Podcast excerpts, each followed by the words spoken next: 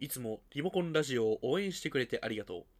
ありがとえー僕たちが急に番組に出られなくなった時に、えーツイキャスでやった、えーマンダロリアンを語る生放送、リモコンライブのアーカイブを3回にわたって聞いてもらうことにした。じっくり聞いてほしい。こんにちは、四条明です。う。はい、どうも、かがせです。え1日目と2日目は、えーシーズン2の4話ぐらいの時に撮った分のアーカイブ。で、はいあのー3日目最終日は、えーシーズン2最終話まで見た総括をお届けします。はい。えー感想は「ハッシュタグリモコンラジオ」カタカナ7文字でリモコンラジオの方でよろしくお願いします。はい、よろしくお願いします。それでは、どうぞ。Remocone Radio! 公開収録だそうですよ、公開収録です。あの、そう、あの、まあツイキャスで、あのー撮ってます。はい、配信版ではここから始まるっていう感じですね。はい、あので今のかぶったあのリ喋りとかモコンライブっていうね、あの更新がめんどくせえじゃなくて、あの、なんていうかな、あの、ちょっと忙しめの時に、あの、このライブ配信というか、生放送形式で、あの、公開収録みたいな感じで喋りつつ、ん。それを編集して後で再利用するという。そうなんですよ。ね。ということですよ。で俺には見える、あの、公開収録で？ガラス越しになんかゾロ、オタクがゾロゾロとわーってきて、あの、手をバンバンバンバンってやって、開けろーってやってるやつ。素敵しびれるー反応が昭和の反応になっちゃいましたけど。そんそんなことはそうかな？どうなるだろうか？まあいいやか、かずさん、オもういいっすよープニングトークになると、途端にセリフ減りますよね。あのね早くは あの本題のことが言いたくてしょうがないもんだから なんかねなんだろうこのねあのそこに至るあれみたいなのはねあなんかもうちょっとね入念に打ち合わせしてれば乗るけどなんかねもうよくねってなるまあ、わかる。ごめんなさいね俺はこういうのが好きだ。はいまあいいや、じゃあとりあえず、えっ、と、この辺でオープニングを挟んどきましょう。はい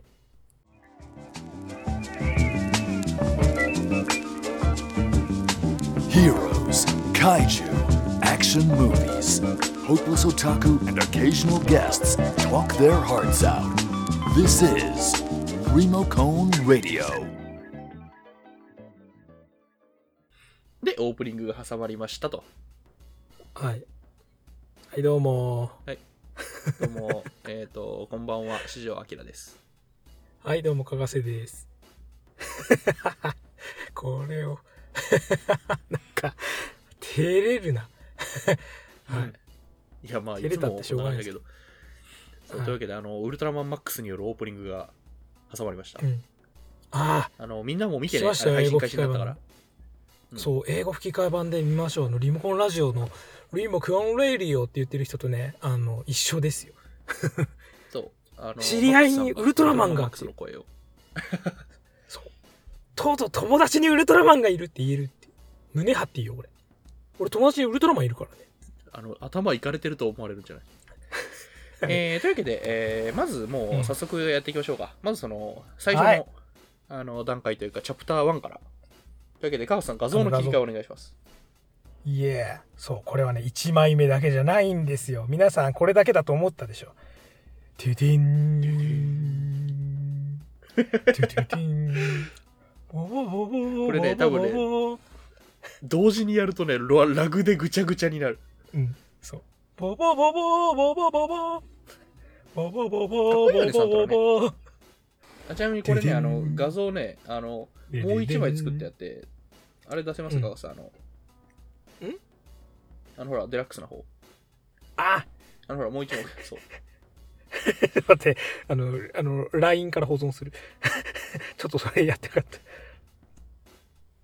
これ俺さっき作って送ったやつで。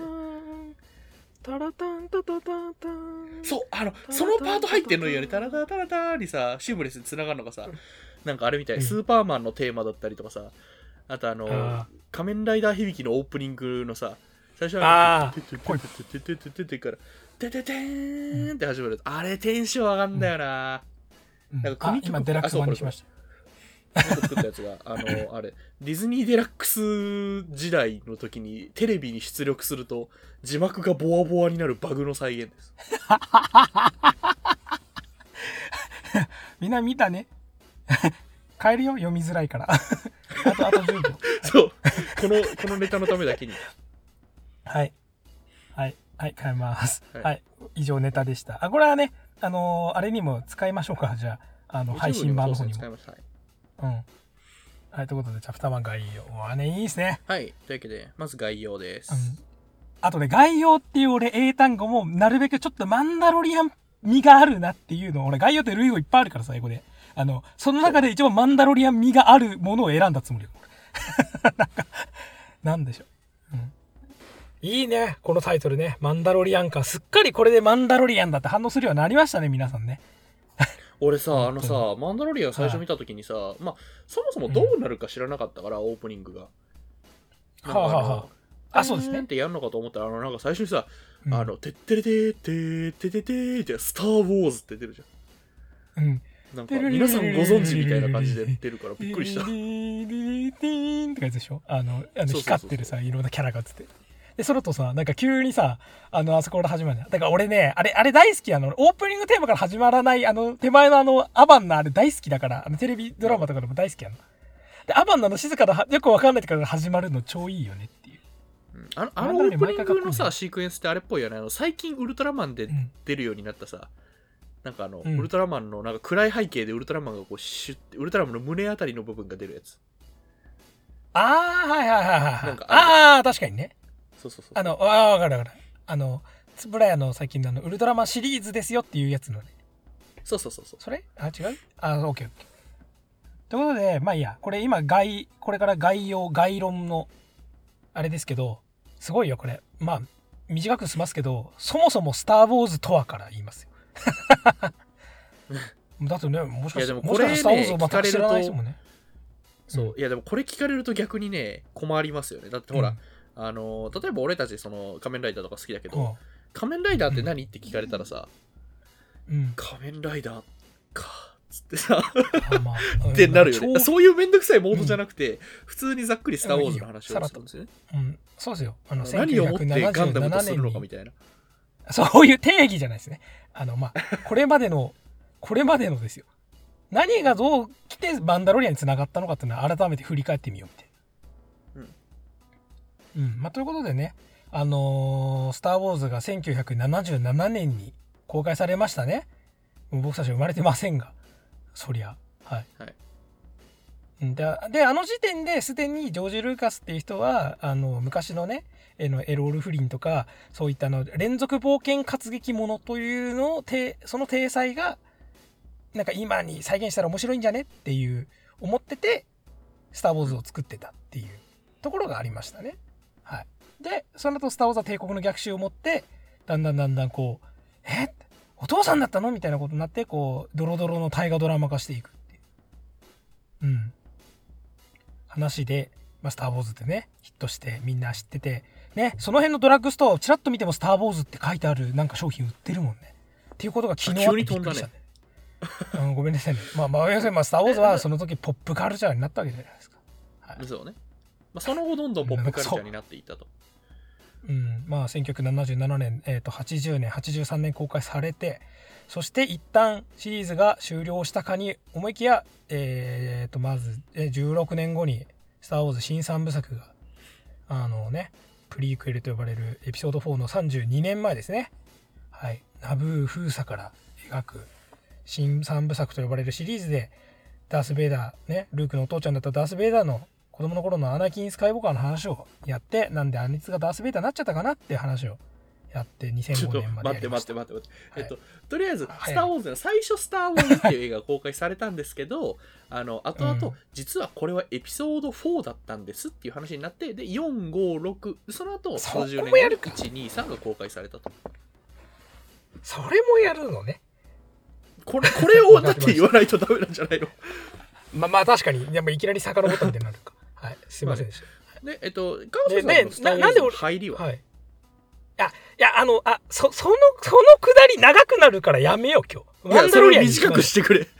で短くいやいやいやいいいいいい。いやあできない？えだからいや小学校小学4年生の夏休みの朝に見ました。はい それでいいです。お父さんが借りてきてくれました。はい。それでいいです。はい。僕は入りが遅くてですね。あのはいあれです。スター・ウォーズ、なんか、なんか昔からそのポップカルチャーとしてはもちろん知ってたし、あの、うん。なんかテレビくんとかにも特集出てなかった？テレビマガジンとか。ちょいちょい出てるよ。だから結構テレマガとか洋画もやってたからね。うん。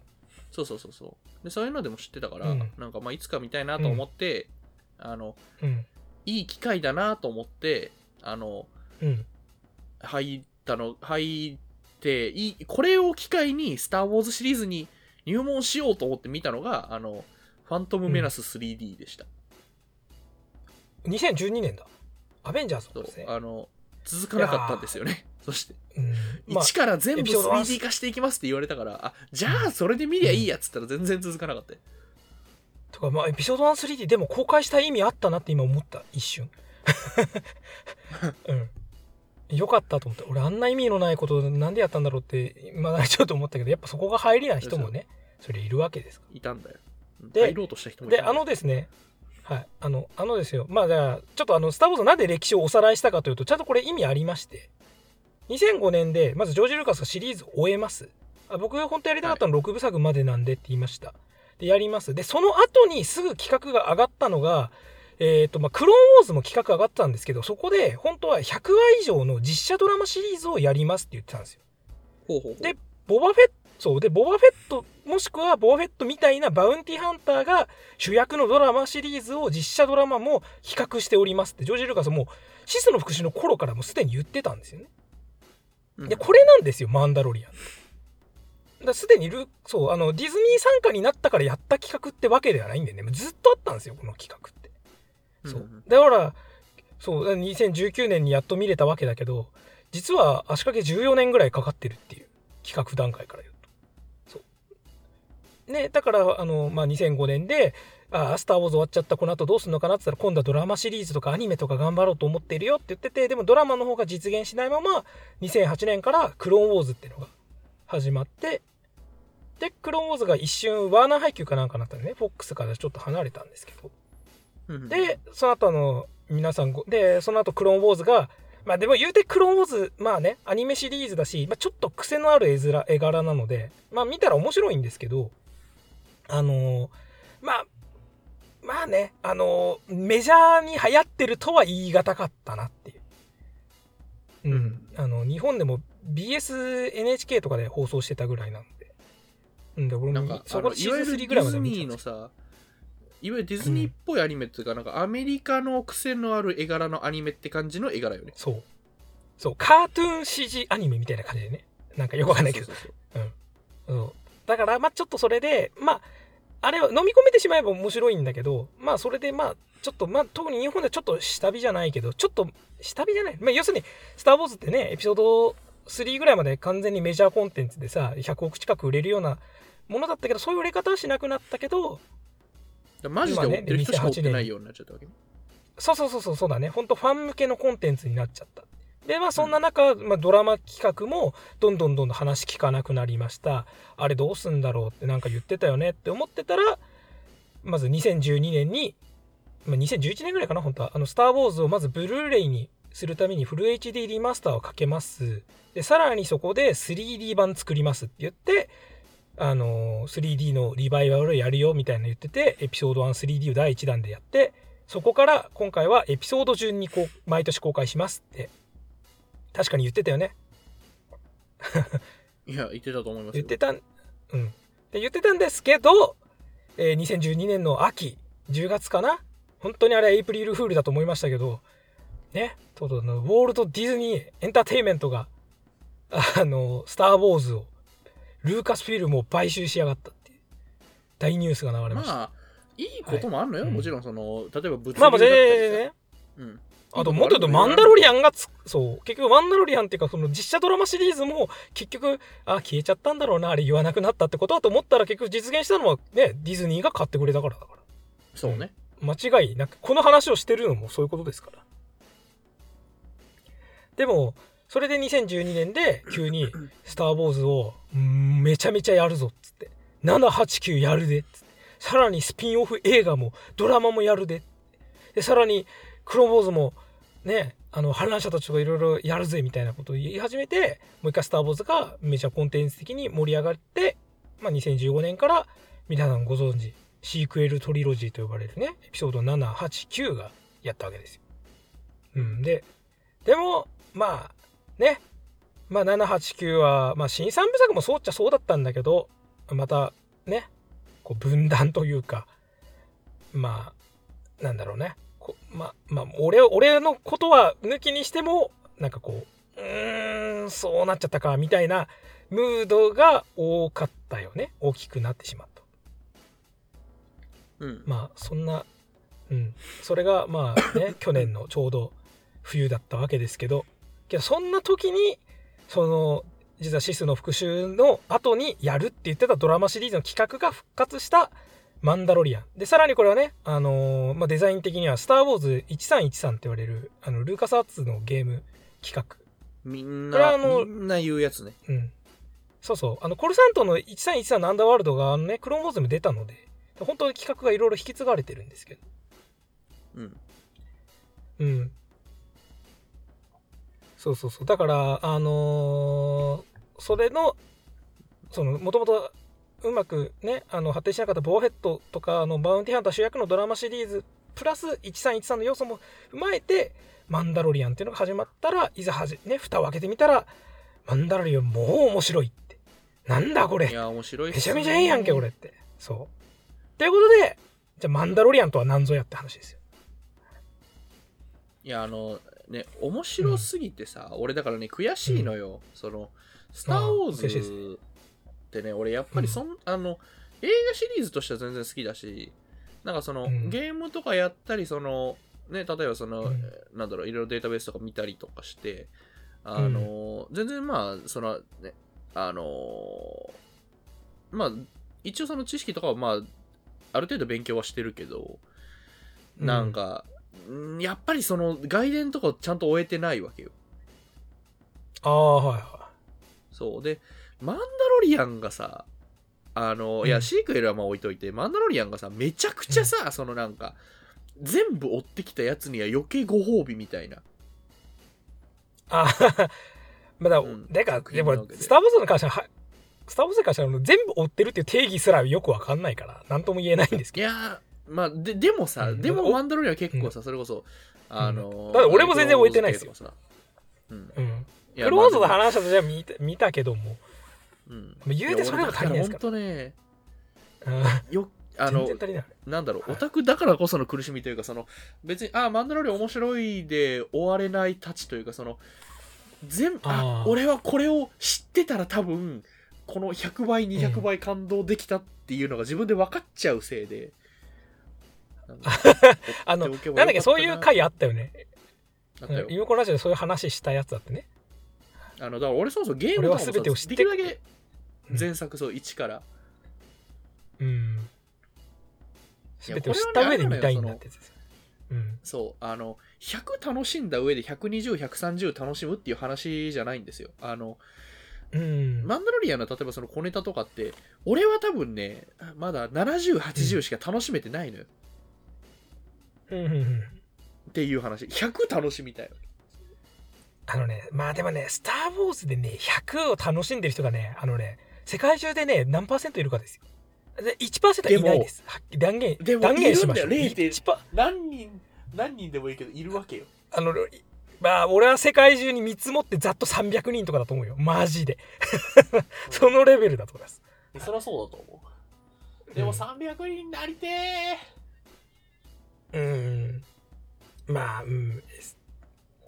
もうね、あの、本当に、だって、まあ、僕のフォロワーさんで本当にスター・ウォーズをものすごく、あの、ほ本当にあの、スター・ウォーズを追ってるとかレベルじゃなくて、研究してるレベルの人たちがね、まあ、んぞろぞろフォローしてるわけですけど、そういう人たちが見ても、待って、これは知らないけど、あのネタか？ん？みたいな。まだそれは、え？みたいな感じになってるから、この人たちでそこかっていう変な話よ。何なんだ、マンダロリアンっていう。なんか、沼がね深すぎてで久々に「スター・ウォーズ」の沼って深えなって思ったなんかまあね。悪い意味でさシークエルってさななんかなんか「スター・ウォーズ」ってこんなだったっけ？ああああみたいなさ なんかもう失望しちゃったとこだったけどさ。ごめんなさい「スター・ウォーズ」舐めてましたみたいになるじゃん。マンダロリアンって。そう。だってほらなんだっけ？あのそもそもマンダロリアンとは何かってここね。あの一応コーナーとしてあれなんですけど。例えばさマンダロリアンっていうのを「スター・ウォーズ」見たことない人に定義説明するのが実は超難しいわけじゃん。あのまあね。ね例えばほら、ボアフェットという戦士、えー標金稼ぎがいてって言ったら、いや、ボアフェットは正確にはマンダロリアンではないのでとか言われたらさ、じゃあ何なんだよ、マンダロリアンってなるやん。なんか、映画に出てきてない奴らってことみたいなさ。そうまあ でも、マンダロリアンはまあでもまあまあ、うん。なんかまあオタク相手に説明するのはねいけるけどねなんかこういう感じでこうでこうで、あはいはいはいみたいなうん。あの、な、なんだろうね。まあまあ、言われるやつ全然わかんない。あの世界、あの、あの宇宙にいる、あの、傭兵集団っていうか、賞金稼ぎのうん集団の総称だよね。あくまで。あのアーマーを着ている。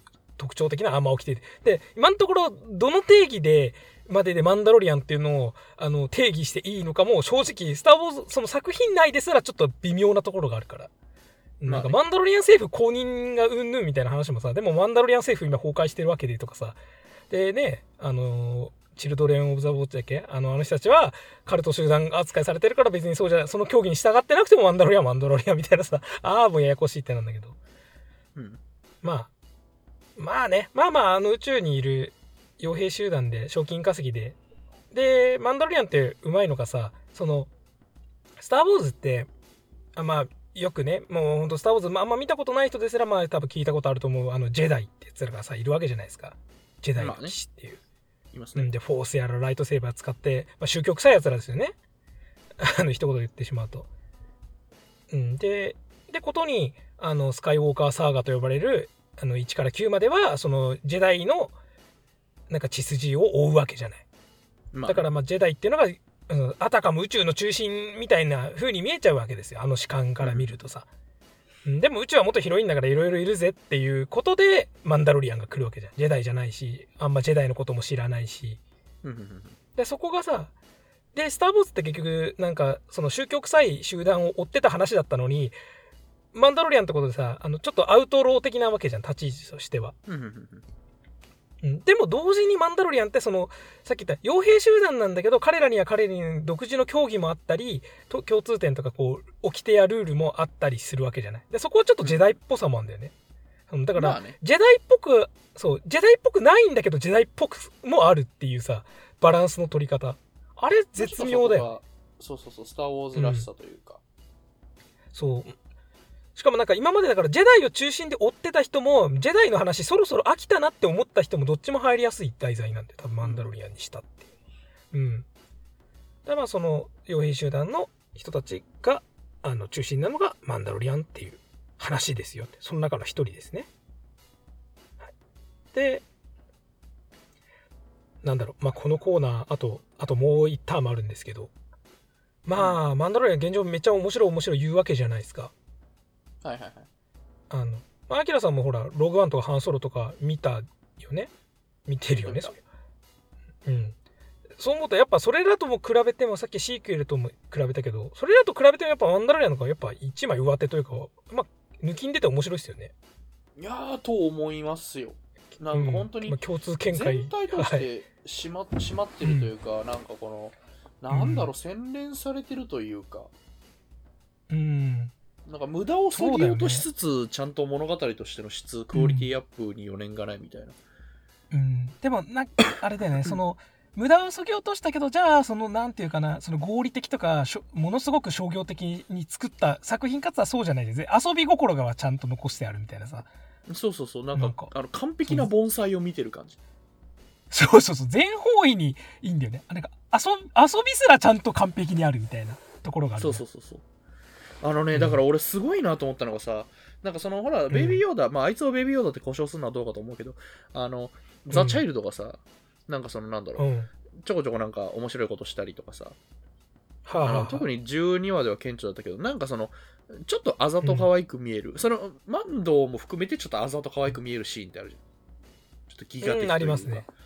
うんあの 一緒にコップでコップ？なんであれお椀？でなんかスープみたいなの飲むシーンとか。あスープ飲んでる。うんああいうののささらっとした入れ方がさなんかうまい、うんなんかそのうまいというか巧妙。そのそうだね。別に可愛くもないシーンにこっちが勝手に可愛さを見出すでもなくどうですか可愛いでしょっていう風にお出しするでもなく向こうの完全な手のひらの上でこっちがうー可愛いって思わされるうん。塩梅というか、うん。さじ加減うまいよね。あのそう。そうなんかだってあれともすればね嫌なシーンになるわけじゃない。てかさはっきりとあのこの観点で言うと「スター・ウォーズ」の中に可愛いとかそういったなんつうの子供受け的な子供受けって言い方もあれなんだけど、まあ、まあそういったキャラクター的な可愛いキャラクター要素で売ろうとしてきた歴史ってあるんですよ。でそしてこれって毎回ファンに叩かれてるの。あの、例えば1983年の「ジェダイの帰還」の時にイウォーク出た時に賛否が分かれたわけじゃないですか。なんであの小さい子熊がストームトゥルーパーそうあのね万人がさ蛮族が殺しやがってって言って。あの俺のねあの友達で言ってて面白かったのがあのジェダイの帰還のその後の祝賀会で反乱軍の幹部ってその後新共和国の政府になるわけじゃん。首脳陣に、うん。でも彼らがあそこで出されたのがストームトゥルーパーの肉であの人肉を食ってたかっていうスキャンダルが発生していたのではっていう。だからそれでレイヤはレイヤはあの新共和国政府から追放されたのではないかっていう。なんかヨタ話的な考察しててめっちゃ笑ったんだよあの世界のしょうもねなんかアングラッシュみたいなところでさ、うん。なんかあのうん。スクープっつって、あの敵国軍人の肉を食っていそうそう。そう。めちゃめちゃな大スキャンダルになると思うなんならそれファーストオーダーのプロパガンダとして使えるよね。そのスター・ウォーズ見たいんだけど、それ。あんない野蛮人による政府を許しておけるのかそうそうそうそう。お前ら人食い一族についていくのかみたいなね。うん我々の国民を食った、我々の軍人を食ったのだぞ、あいつらは。つって。まあいいや、そんな、そんな感じで、あの、イボークの子熊ってのも賛否があったわけですよ。で、で、さらにエピソード1で、はいまあね、あの、ジャージャー・ビンクスが出てきて、ジャージャーはさ、ね、なんか、うん、うん、どうですか？ジャージャー、どう思います？俺はねあのーうん。あれジャージャーを生んだ責任はあると思っていて、うん。あのそれはもちろんその、うですね。あの悪質なファンダムの増殖増長を許したという面でもそうだし、うん。なんか、あの、まあね、そのキャラクターに、まあその、売ろうとしたキャラクターにこびった商売をしてしまったっていう責任もそうだし、だから俺は、エピソード9でジャージャー・ビンクスを救ってあげなきゃいけなかったと思うの、いまだに。うん。俺はその、まあジャージャーが出なかったからってう。いうんのはさ、うん俺すごくその、なんだろう、冗談めかして言ってるっていう点もね、もちろんその、ううんん。冗談めかして言ってるわけじゃなくてやっぱり、あのそう最後にあの老いた軍艦が大艦隊を率いてやってこなきゃいけなかったと思うよ俺は。あー昔のねあの議会のコネとかを伝って伝って、あーまあ、言うて確かにあの人が非常時体験発動したわけだからその尻拭いとしてあの集結の中になんかこう何かしら協力してたっていうのはありだね。確かに。それはう。ん。ある意味あいつが結局共和国を創設したようなもんだし。うん。そう。なんかななんでしょうねだからさ要するにさジャジャビンクスもさジャジャビンクスも袋叩きでさ一時期さうんサンドバッグのようになってたわけでしょ？なんかほもうジャジャビンクスってさけなしてもいい代名詞みたいになってたじゃん。うん。あれも不き不健全だよね。そういうなんかもうある意味なんつうの？あのヘヘイトヘイト消費みたいなことになってるわけじゃん。あれって。そうそうそうそう。うんなんか何もかも不健全だまあ結構さジャジャビンクスは後のクローンモーズとかで結構なんつうのかな？フォロー入るんだけどいろいろそう。いやだから入ジャージャ俺だからそうエピソードうん。1、2見て結構ねジャージャー割と好きなのよね。そのああいうキャラというかさ、なんかそのいわゆるそう、あのうん1って結構夏休み少年冒険映画的な感じじゃん？ちょっと自分らのというか、うん。だからそ10こでそ歳ぐらいの子の供が主人公だし。うん。そう田舎の少年が出会うなんか奇妙な感じのおどけた友達じゃん、うんまあまあ、ううん、確かにその目線でね。うん。そうおどけた友達となんか師匠的なキャラとじゃん。そこのおどけた友達枠のキャラクターがここまでぶったたかれちゃうとさ、うーん。なんかね辛いんだよな。そこ。でもでさらにさじゃあそれを踏まえたかって言ってまあシークエルであのうん。789でまず7で BB8 が出たわけじゃない。まあ BB8 は比較的うまくいった方だと思うけど可愛いキャラとして。うん。BB8 は良かったけどね。まあ、うんでもまあ俺はっきり BB8 よく見てるとあいつ何の役に立ってんのあいつとかお前誰についてくんだよみたいなところですごい言いたいこと死ぬほどあるキャラなんだよ誰についてくんだよ、本当にある。そうな、なんなのお前って書いてある。これポーダメロンのドロイドじゃないの？なんでレイの修行にも付き合ってるわけみたいな。で、最終形成フィンと一緒にいたしさ。なんなのお前ってなるよ、俺。うん。うんそうあ、すいません。えっと、コメントで見てると、すいません。あの、あれ、配線つなぐの教えるシーンが俺、あれ、本当にうまいなと思ったのが、あのあ配線つなぐの教えるシーン、あの、まず、あの、チャイルドが可愛い。で、マンドーも可あ。愛い。うんそして、あの、うん必然性、マンドーがうまいことなんかこの、入れなさそうな溝なんか、うん入れなさそうなさ、口の、しかも腕が届かなさそうな距離のところで配線つないでたじゃん。っうん。ていうのもあるし、あと、うんマンドーはそもそもほら、ドロイド嫌いだから、あんまりそのドロイドにうん。修理させたりしたくない。で、船がぶっ壊れ、あれ、配線つなぎ間違えてぶっ壊れちゃいまして、じゃあ、修理しなきゃいけないよねっていうので、今回のエピソードにつながるわけじゃないですか。もしかも、う、ねうん。そう、絵の描き方がうまいの。うん。しかもあれ、スター・ウォーズで配線つなぐシーンっていうのは結構ある話じゃない？そう、そうそそうう。そうことな7でもやってたし5でもあるわけだし結構この修理シーンの定番なんで配線つなぐって。だそれをもう一回踏襲してるだけでもあるしね。あのただあざとくてファンサービスで入れましたじゃないんだよねあそこ。だからすごいいろいろ必然性もあって。でなおかつアホみたいに可愛いっていう。だからね。あとさっき言ったあの、スープ同時に飲むシーンもさ、あれいいなと思ったのが、うん。あれさ、スープ同時に飲んでんだけど、あの、マンドーがさ、マンドーの方から多分あれ、うん。あの、チャイルドの方が見えてないのよ、あれ。こう、うんヘルメットをこう上げて、こうグッて飲んでるだけだし、この横がちょうど見えないようになってるのに、一緒に動いてるっていうのが、なんかこう、たまらん可愛い。しかもチャプター12でね、あの12ですげえ良かったのがさ、要するに今までマンドって、まあ、まあ人前でもあったけど、まあ要するに作品劇中内でマスク脱いで今まで飯食うしなかったのに、ついにマスクを半分だけ脱いで飯を食うとこまで来たんだよ。あれも嬉しかった。そうそうそうそう。そう描写がどんどんどんどんあの、そう、どんどん柔らかくなってんだよね、マンドの。う。うんん。で、それはやっぱ観客も慣れてきた頃合いだからそろそろ入れてもいいだろう的な感じで入れてるんだと思うけど、うん。いや、ちょっと話を戻しますとですけど、まあ、はいはいはい。まあ、BB8 の問題があって、まあまあ、んまあまあ、うまくはいってたけど、で、その後、最後の時代に、謎の鳥ポーグというものを出して、まあ、これも、象を謎の鳥だったね。まき散らしてしまったというか、なんだったんだろうな、あいつね。まあ、うまそうだったけどね。まあね。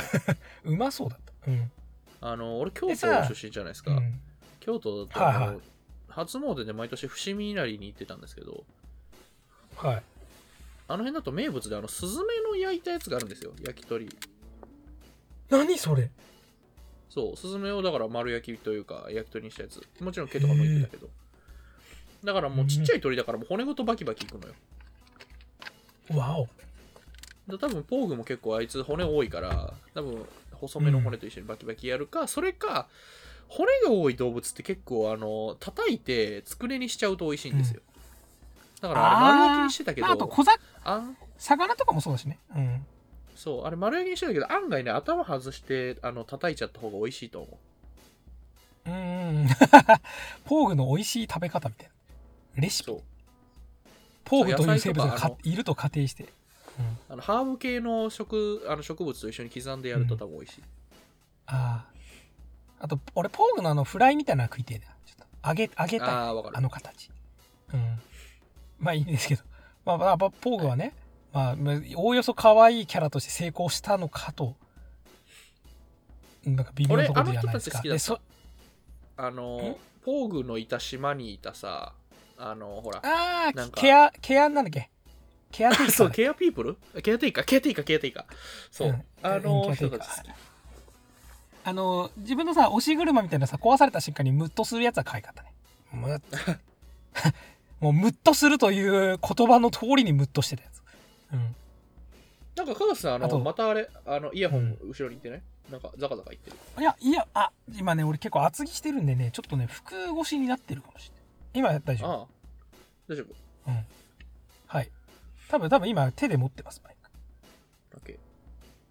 はい。で、さらにエピソード9で、あのね、もうね、みんなね、覚えてないと思うよ。覚えてないと思いますけど、あえて言いますよ。あの、エピソード9で売ろうとしていた可愛い系キャラは DO というドロイドです。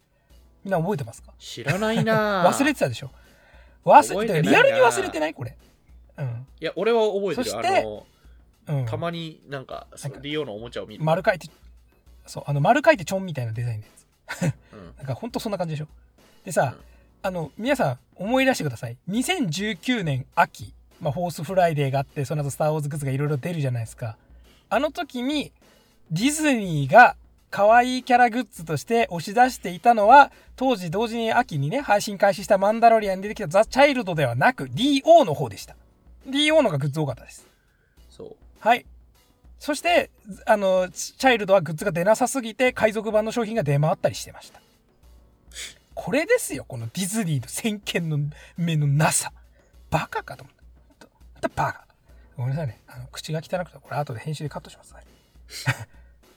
ピーってやっとこう、ピー。そう。うん、あの、D、DO って何って感じや。なんか、なんかもう、まあでも、はいな何？じゃんあの、概論をまとめておくと、うん要するに、スター・ウォーズっていうのはポップカルチャーになるに従って、その、ただのね、うん。サーガとしてではなく、そういうあの、ね、キャラクターとかもやっていたけれど、そんな中で、あの、まあ、そのある種到達点として、この、まあ、ヨーダっていうのはみんながね、そうです。パッと見てわかるというか。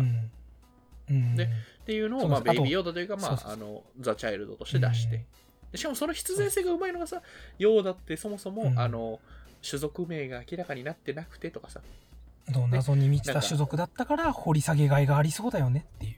そうそう。で、それをサプライズに使い、かつ、なんか、あの、最新エピソードとか見てると、なんか今回の話の根幹に、やっぱこいつ関わってくるぞ的な話になりつつ、みたいなね。うんでキャラクターとしてもうまいし、お話の主軸としてもうまいし、あとなんかそのパペットを使ったあれだったりとか、やっぱその、今までのノウハウの結晶としていますよねっていう。うん要するにチャイルドが結構、うん。うん、チャイルド一体を持って結構それがすごい象徴してるのがマンダロリアンがやっぱりこれまでの「スター・ウォーズ」の結構い一つの到達点になってるのはこのチャイルドのキャラのうまさだけでわかるかなっていう部分なんなんかそのやっぱりこのマンダロリアン、マンドもチャイルドも2人ともさ、無から生まれてきたキャラクターじゃないじゃん。積み重ねの積み重ねまあねの頂点として出てきた2人だから、そこが結構面白いなと。うんうんそうですねといでうのをはあはあ締めにして、次のチャプターに行きましょうか。てか、もう次のチャプター行っちゃってるし。そうですね。まあほぼ言ってるんですけどもキャラの話ですね。はい。まあじゃあじゃあチャイルドの話をしたからね。あのそのまま今度はもう片方の万藤君の話をすればいいんじゃないかなってことでちょっと待ってくださいね。あれを変えます。紙芝居方式。トゥトゥン。トゥトゥトゥン。いいよね。これやりたいね俺も。テンテテテテテテンテテテテえこれさ口ずさんでてもさダメなのかな？いや、大丈夫でしょ。パパパンパパパーパパパンパパパンパーパーパパパーンですはいチャプター2魅力魅力ですよ。なんか、魅力の方では、えっと、まあ、エピソードの内容を突っ込んだところはほどほどに、なんかその、まあ、キャラクターだったりとか、なんか、まあいろんな要素ですねいいよねとか、うん、そうそうそう。そう要素ごとにこの魅力を分解していこうと。うん。うん。あとはそのまあとりあえずまずマンドの話をしますか。チャイルドの話を結構したので。うん。うん。まあ、マンド君まあさまあさっきスター・ウォーズの中で単純に見た目で一番かっこいいの何ですかっつったらボバフェットじゃないですか。なんかこう元もの子もない話すると、いやー、あのね、うん。あの、表情のないキャラ、いいですね。うん。やっぱこうあ、とママスクがかっこいいキャラっていいじゃん。そうですね。まあ、ダース・ベイダーってさ、そもそもさ、マスクキャラなわけじゃ。うん。んそうそうそうそうそう。ダースストームトゥルーパーベイダーはまマスクキャラなんですよ。そう、うん。ただダース・ベイダーとかストームトロッパーはやっぱこう目があってさ、なんかこう人っぽいというか、うん。なんか、だってほら、あの、なんだろう、結構、まあ、あの、ダース・ベイダーもさ、あの、特にスター・ウォートルパーなんかこう、ちょっとかわかわいい系というかさ、うんなんかちょっとムスッとした感じの口とさ、目目が2つあるんだよストームトゥルーパーもベイダーもデザイン上そうそうそうそうそう。だけどさ、あの、ボアヘッドってさ、目がさ、ないじゃん。繋がってんじゃん。スリット状じゃん。うん。なんつうかな、あのね、怪獣で言うとね、ガイガン的なかっこよさがあるんですよ。うーん、まさに。うんそうあの目がバイザー系のキャラっていいんですよ表情見えなくてそう、あの、バイザーね。うんそう T 字バイザーじゃないですかあの形そうだからマンダロリアンって特にまあそもそもボーヘッドっていうのが見た目がめちゃめちゃかっこよくて、まあ、それを直接トレースしてさらにボーヘッドよりもねボーヘッドよりかっこよくするなんて言うとそれはねいろいろとどうなんだって感じあるかもしれないけど今風にかっこよくしてみましたみたいなデザインじゃないですか。マンダロリアンマンドーのあのアーマーの。例えばあの T 字バイザーがもうちょっと小顔感あるじゃんあの頭って。ボーヘッドより。まあね。うん、でちょっとあのバイザーの黒い T のさあの縦のところとかもさちょっとさ先が細くなってるんですよねシュッてなって。そうそうそう。そうそう。であのでアンテナなくして左右対称っぽいデザインになってそう。でさらにちょっとあの銀色にすることでちょっとジャンゴフェット要素も入れるっていうさ。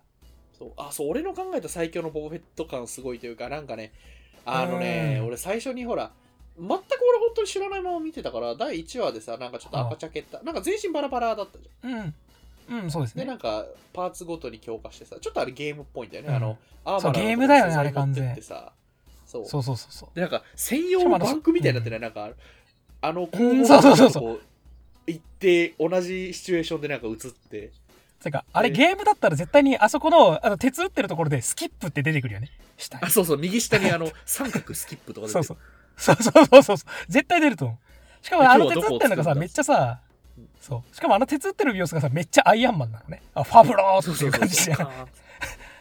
そう。あれ絶対さ、らあれだよね。あの、なんだろうね。500消費してさ、あの、ゲージがピューピーンって伸びてってさ、じゃあ今日は腕を作るぞって、カーンカーンってシチュエーションが入って、ジーンっつってうん、アンコモンっつって。で、肩を、肩を手に入れたみたいなね。ショルダーアーマー右を手に入れたみたいな感じでしょ。で、防御力がジューってさ、なんかアップしてんの。そうそうそうそう。あれいいのがさ、なんかあの、俺の考えたさ、で、その2話目 ?3 話えーで、しばらくしてさ、そのうん全身銀のベスカーアーマーになるじゃん。そうですね。3話になります。あれ？はい。あれがさ、なんか、夢だろ。バカのキャラメイクって感じ。そうそうそうそうそう 全部とりあえず銀にするかっつって。そうそう。超強えみたいな。しかもさ、あの、いいよね。あの、報報酬で大量にもらったベスカー全部アーマーに溶かしたみたいなさ、なんかいいぞって感じあるよね。あの、なんかミッションクリアしてさ、全部お金でさ、そのお金全部強化に使っちゃうみたいなさ。あの、いい、いいでゲームをさ金の使い方してるなっていう。人前になんかほら、何？あの酒場とかでさ、人前に出るとさ、うん。あの、みんなちょっとギョッとすんのがいいよね。あやっぱさすがに全身ベスカーってみたいな。あ、ねなん。かしかも、さ要するにあれさ、あの、そう、あの、やっぱ超強いさ、レア装備してるキャラがいて、おおってさ、ちょっとなるそ感うじなの そうそうそう。あの集会場に全身ベアのやつが来てさ。そう、見るからに強えな、こいつみたいな。あそこいいよね。そうそうそう。しかもね、あれなんですよ、俺ね、ちょっと、ちょっと、ちょっと感動したのがですよ、まあ、さっき散々あの、これの、あの、し収録前の段階のトークで話してましたけど、あの、まあ、エンドゲームに絡めるとですよ、エンドゲームってさ、最後にさ、鉄打ったところで終わるじゃん。カン、カンって音で終わるじゃないですか。この音はマンダロリアンの音だったかって俺は思ったよ。ジョン・ファブローがっつって、続けたのはこっちだったかみたいなね。でもうね、ファブローこう、MC を一通り見届けたわけじゃないですか、パープル・オブ・ホームまでね。まあねその後何に行くんだろうって言ったら、スター・ウォーズをこんな風に立て直してくれた、その鉄の音だったんだ、これはって思って。なんかね、涙ね、そんなして、俺はそこで、なんでそういうね、めんどくさい見方をしてるのかって話なんですけど。勝手に文脈エンドゲームの後ですよ。そう、フェーズ4ですよ、これ。そっか、パブロ。すごい、だから、あのね、まあ、マンダロリアン超かっこいいんだけどさ、あの、絶対これ、マンダロリアンができるまでの文脈で、アイアンマンっていうキャラクターとか映画で培ったことも入ってるじゃないその、パワーアップしていく様子とかさ、あの、まあね結局最終的に空飛べるようになるとかもさ、結局そこじゃないで、全身に面白い隠し武器がついてるとかもさ、まあもともとボアヘッドとかジャンゴフェットにあったものなんだけど、その見せ方というか、よりこう、ね、あの、シーンの中でうまい使い方するっていうのは完全にアイアンマンの文脈があるじゃない、そこに。まあ、だからこうあのヒーローがさ、アーマー系ヒーローがさ、うんどんどんアーマー作ってって、アーマーできた追加装備できたってかっこいいもんね。うん、そうそうそうそうそう。で、真の姿になっていく感がね。うん。うん、あれは仮の姿だったんだ。そうそう。だ俺ね、結構あれなんですよ。あの、マンドがさ、肩だけ、あのね、あのーはいはいはいあれが、チャプター1の最初で肩だけアーマー変えるじゃないですか。うんあれも好きなんですよ。あの、バルバトスの中間っぽいなって感じ。あの、あ確かにねなんかその現地回収でどんどん変えていくっていうのいいよね そうそうそうそうそあそうだから俺なんならねその方式になんか何そのう。うん。他の星のさいろんなマンダラリアンを探してさちょっとずつアーマーもらってさ、なんか一番最終話でようやく全身銀になるとかでもいいなと思ったんだけどうん。3話でこんなに揃っちゃうんだって思ったよね。そう、うんあの魔法少女マドカマギカとあのデアデビルは、うん主人公がうん真の姿になるまでとりあえず見てっていうやつだから、あー、最終話で一番いいとこで、やっと、ついにお前がなるんだみたいなね。はい。確かに。はいそうですね。はい。だけども、ねって思ってたらさ、マンダロリアンってシーズン1の最終話で、ね、ライジングフェニックスが出てくるわけじゃないですか。はいジェットパック。ジェットパックの名前、ライジングフェニックスって名前にするの、超中二病だよね。何それって感じ。あれってあジェットパックの名前でよかったんだっけ？そうそう、ジェットパックの名前です。あそうかあの、ライジングフェニックスの訓練をしたことあるかみたいなの言うじゃん。何ライ、ライジングフェニックスみたいなさ、絶対そういう技でしょ。技名っぽいよね。何の技か知らんが。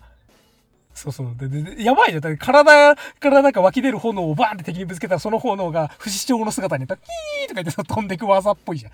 なんか、ライジングジェットパックやっぱそうだよねあのあとジェットパックってさ、あの思ったより性能いいんだよね、あのス。いいなんか。大ジャンプぐらいかと思ったら結構飛べんのねあれそうそうそう。もう普通に。まあ、あれは、まあ、な、なんだろうね。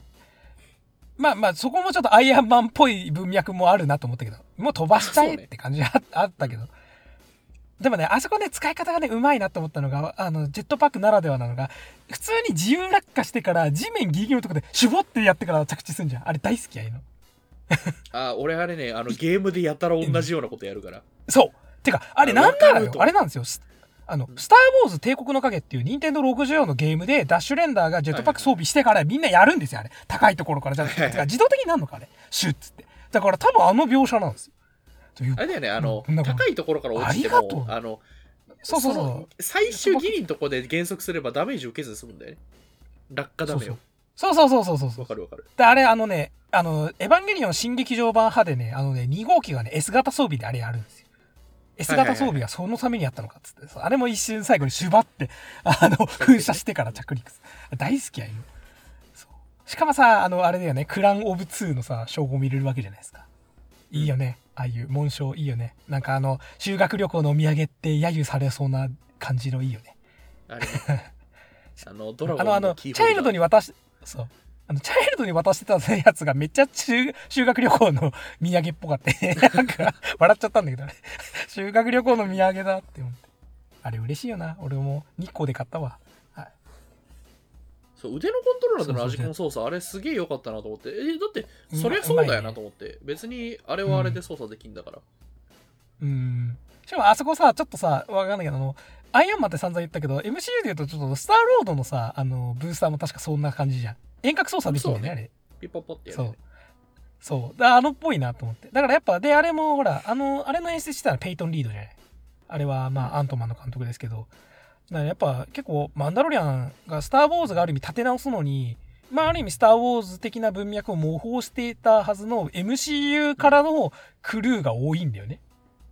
クリエイターが。まあすごく。そう俺ああいうね、うん。なんかあれ何が元祖なんだろう。なんかこの表情がみ一見見えないようなキャラだったりさそのアーマー系キャラがさ、なんかその例えばその、ううんなんかコントローラーでピッポパってやって素早く操作してなんか遠隔でいろいろ変えるとか、なんかそういう、あのメトロイドプライムのさ今目の前にフィギュアあるけど、サムス・アランとかがさ、うん。まさにそんな感じじゃんうん。あのうん T 字の顔でさサムスって多分で、でそうそう、デザイン多分確実にボーヘッドからの影響を受けてるから。そうねあとさ、あと、ろえ、6万、6万だっけ ?6 万いくつだっけ？あの、いたよね。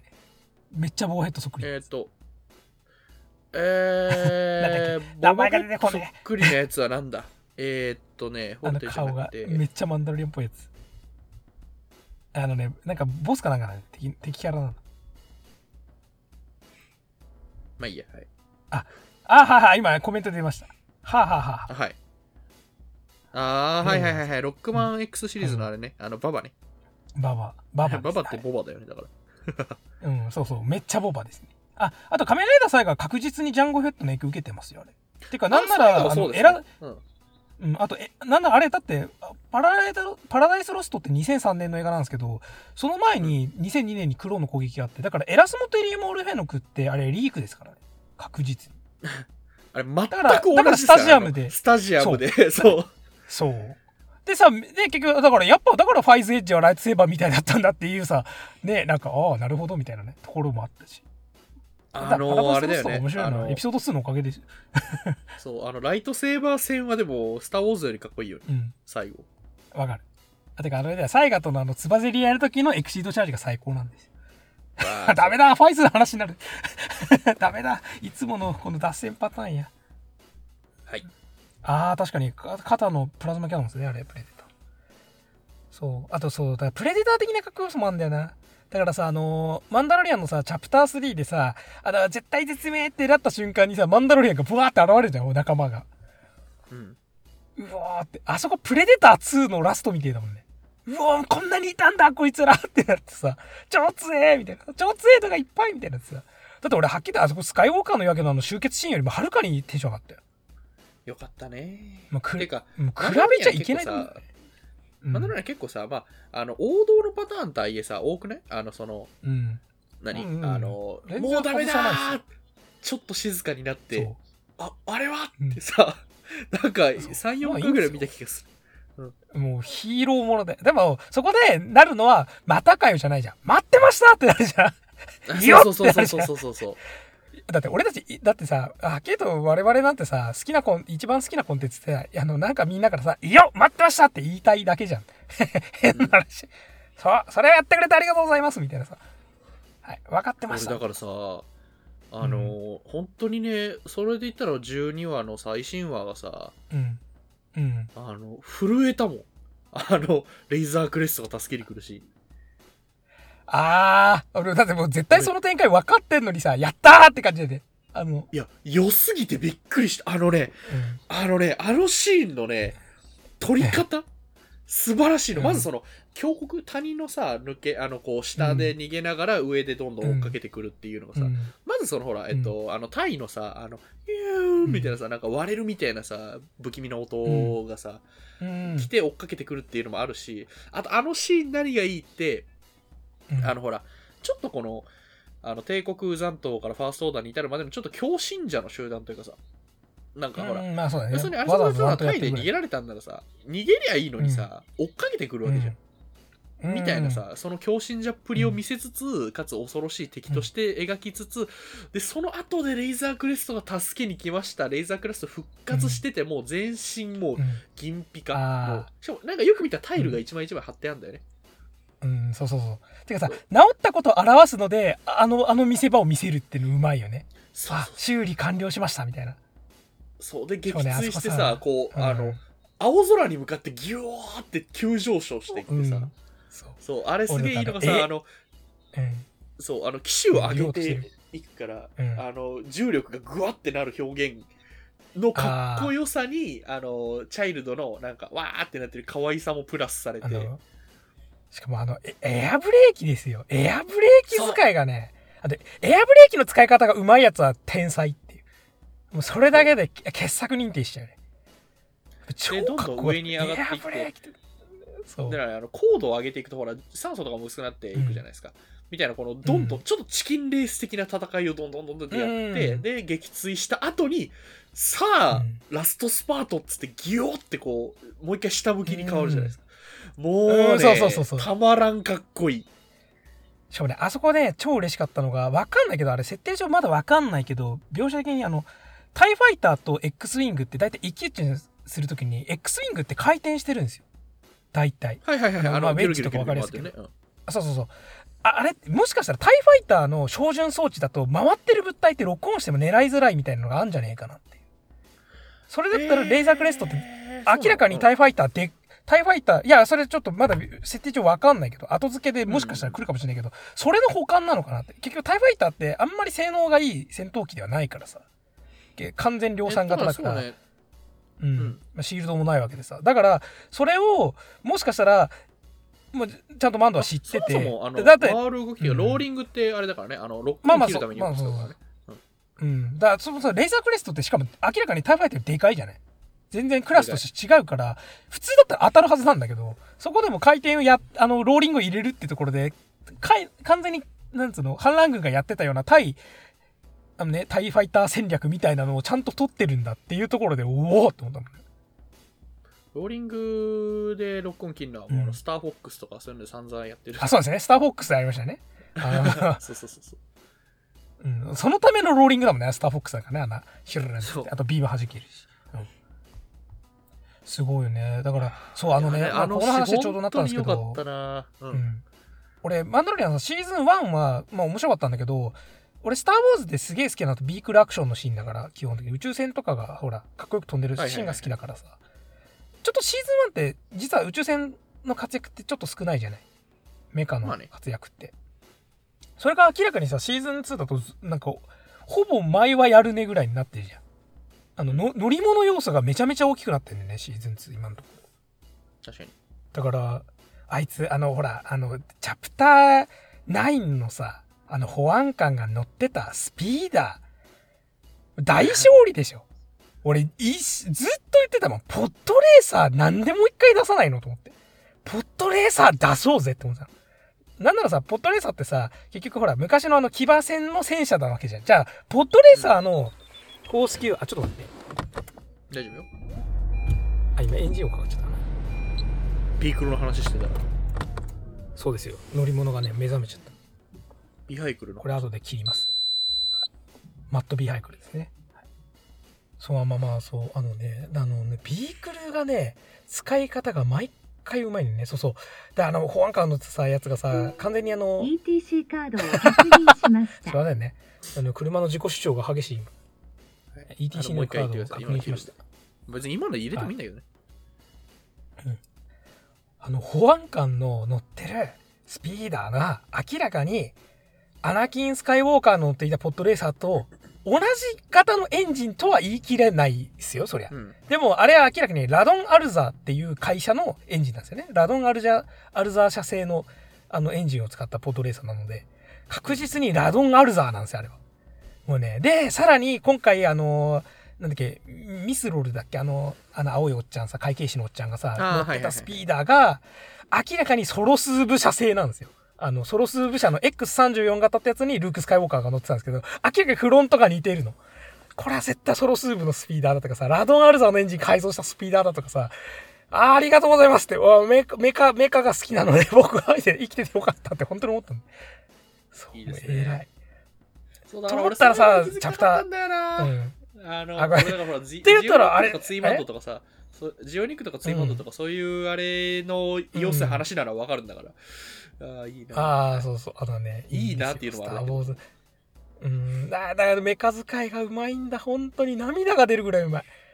いやメカ使ーいだからさ、で、さあれよか、った。はい、あの、なんですか？12話のさ、また12話の話するけど、あの、基地からさ、追いかけていくさ、あの、あれ、あれスピーダーですか？スピーダーバイクですか？スピーダー、スピーダー、スピーダーバイク。スピーダーバイクですか？ああれがさ、あの浮遊感最高ですね。そうそうそう、ふガンガンガンって降りていく。あの崖のさ、あの、あれがなんか、あの、あれみたいな、源義経だっけ？あの、ほら、鹿が降りられるなら馬でも降りられるだろうみたいなさ。あああれが、あの宇宙船が降りていけんだったら、宇宙船じゃねえか、あれが降りていけんだったら、あの、うんスピーダーでも降りられるだろうっつってさ、本当に強信者的な。だって、もう死んでいくわけじゃん、爆発して。そう。しかもね、あれでね、あのちょっと操作ミスして、ぶつかって、うわーって死んじゃうっていうのは、あれなんだよね。あの、と例えば第二デススターの中で、ほら、タイインターセプターがあそう曲がりきれなくて当たって爆発するみたいな、それさ、あの、結構さ、あの、スター・ウォーズで見てるとさ、帝国軍側がさ、操作ミスで死ぬシーンって多いんだけどさ、あれにもなっててさ、しかもあの、リパルサーリフトで、あの、反重力装置浮いてるわけじゃない。あの装置浮いてんだけど、あれだけの衝撃加えると、やっぱ下の地面にちょっとつくんだよね、ガンって。そうそうあのそうそう描写最高あの。しかもさあいつがさ、あの分かっ、しかも、トップ走ってたやつはね、分かっててね、足で取ってんの、バランス。さーって。あれさ超かっこいいあの。そう、あの、ん設置した時の優さ、勝あれ、いいよね。うんめっちゃかっこよかったよね、あの、キュッて曲がる時に。だ、だ、あいつは分かってんだ。他のやつ分かってないやつだと、なんか、多分反重力装置のあれをあれを過信して当てちゃって知るんだけど、あいつあれで足でちゃんとバランス取ってんの。えらいと。涙出るあそこ。ほんとスター・ウォーズね、こういうとこなんですよ、つって。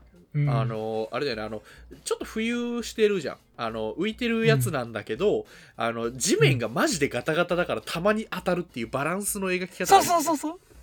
いいよね。あれだから普通ただただに浮くっていうかなんかどういう原理でどういう形で浮いてるかは本当は分かんないんだけど分かるような気がするじゃん。なんか浮いてる装置の限界みたいなのが見えるんだよねそこで。うんでそう考えるともしかしたらほらほらあの AT あのオールテレインシリーズみたいな全地形対応系のメカってなんであの世界にあるのかっていうののもしかしたら保管設定にもなるかもしれないね。反重力装置の限界がああいうところで出るっていうさ。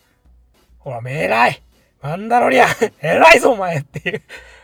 もうねこういうディティール要素の話だけでもね延々とできるっていう。それがね魅力ですよ。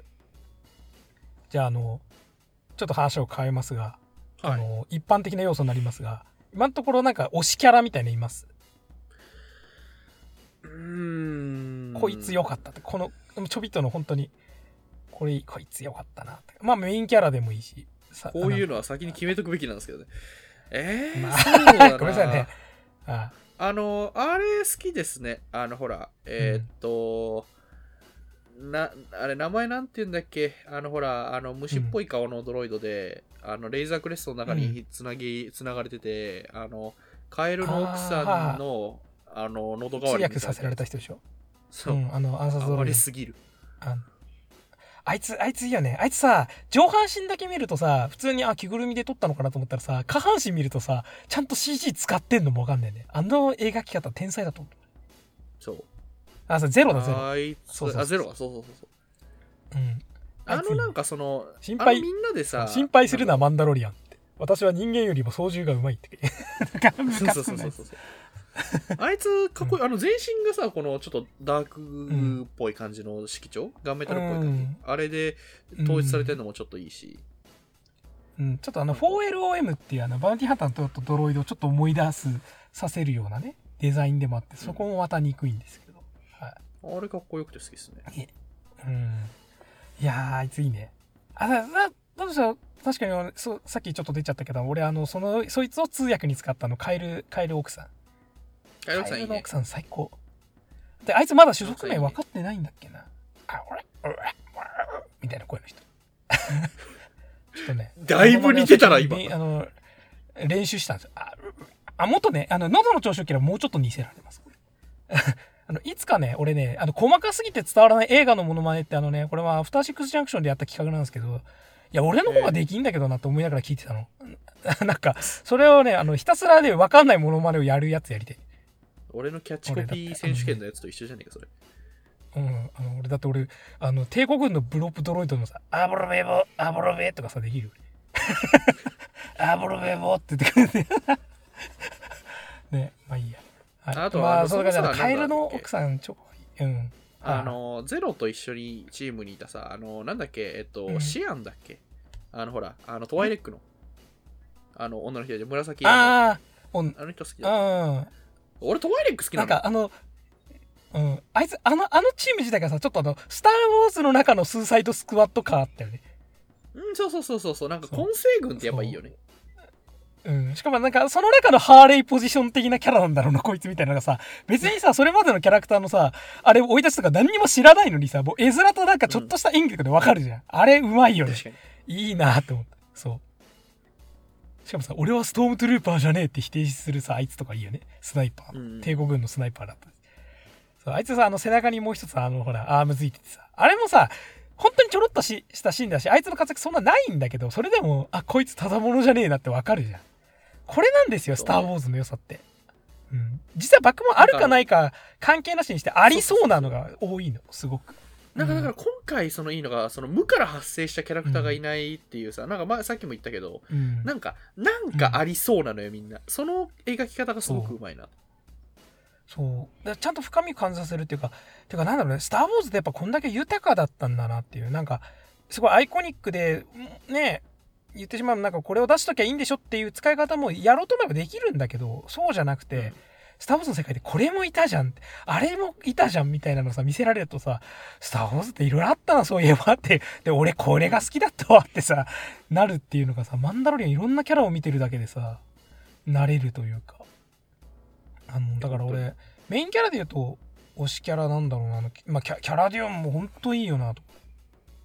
まあみんけどねあのうん。ーあれも好き。えっとギデオンも好き。なんだなんだ。ああモフギデオンね。あのザ・ボーイズでも似たような役やってますけど。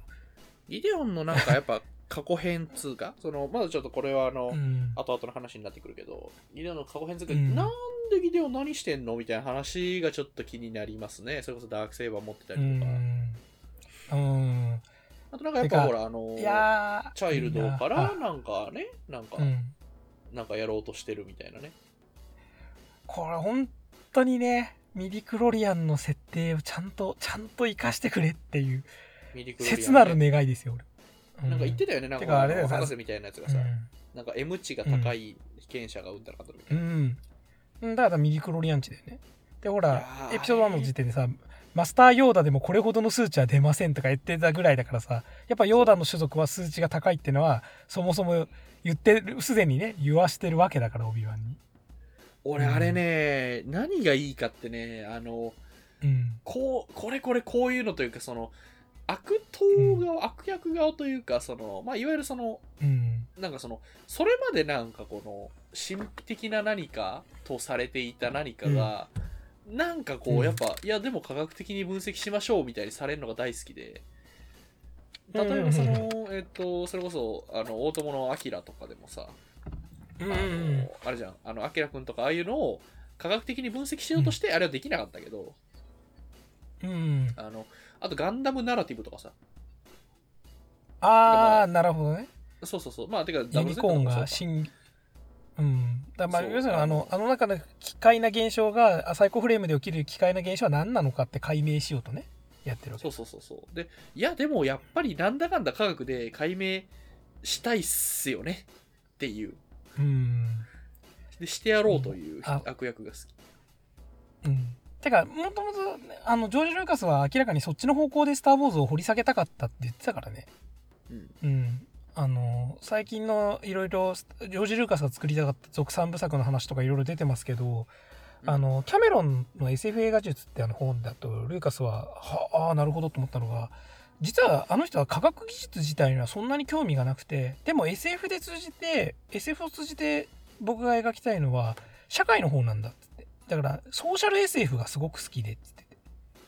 で、あれだから俺すげえいいなと思ったのがさ、うん。なんなんだろう、あの、うん、それをさ、なんかその物語の主軸に、なんか、しちゃうと、おそらあく、解明しちゃうと冷めるから、なんかこう、うん多分ね、あれ、ねうまいことぼかすんだと思う。あれ敵方を解明しようとするけど、やっぱりその、それを超えた何かによって敵が負けるみたいな。ああまあね多分なると思うけど。腹痛くなってきたのでトイレ行ってきていいですか？はい。了解です、はい。じゃあ、あの、かがさんが一人で喋ってください俺、あのマイクだけミュートにしとくんで。はい。はい。じゃあ、そうですね。あ、いや、ミュートにしながら聞くだけ聞いてるんで。あ OK です。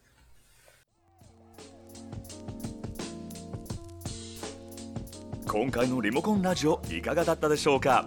チャンネル登録高評価よろしくお願いします。それでは次回もお楽しみください。さよならさよならさよなら。